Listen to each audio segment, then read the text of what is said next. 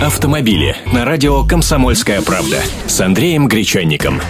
Здравствуйте! Новость не совсем автомобильная, зато сезонная и про скорость. Газонокосилка может быть быстрой, как Porsche.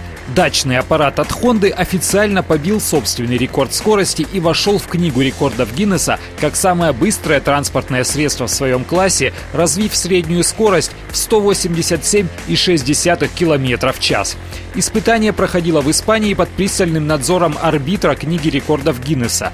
За рулем газонокосилки находился Пирс Ворд, автор прежнего рекорда скорости в 140 км в час. Для установления нового рекорда по версии книги рекордов Гиннесса требовалось ездить по треку в обоих направлениях в течение часа. В качестве официального рекорда берется средняя скорость прохождения двух участков. Кроме того, для участия в попытке установления рекорда транспортное средство должно обладать всеми свойствами, присущими газонокосилке.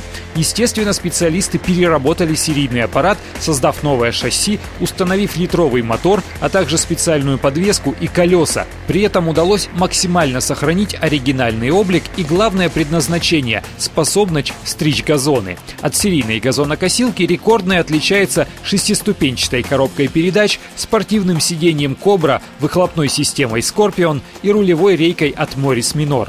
И вот впечатляющие данные. Гоночная газонокосилка развивает максимальную скорость до 209 км в час. Разгон до сотни составляет всего 4 секунды. Это как у Porsche. Я тут провел нехитрые вычисления. Выходит, газон размером в 10 соток получится постричь минут за 7-8. Вот это я понимаю скорость. Автомобили.